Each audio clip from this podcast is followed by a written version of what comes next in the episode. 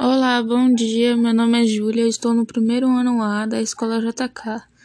Venho, através desse podcast, falar sobre a canção Shot Ecológico de Luiz Gonzaga, 1989.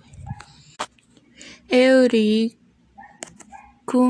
faz uma crítica sobre a atmosfera e as águas dos rios e mares estarem sendo contaminadas e também de não poder respirar mais um ar puro.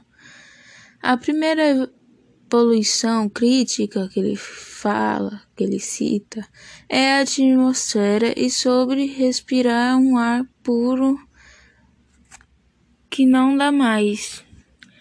A segunda crítica que ele fala é sobre a água, de não poder nadar e beber uma água pura.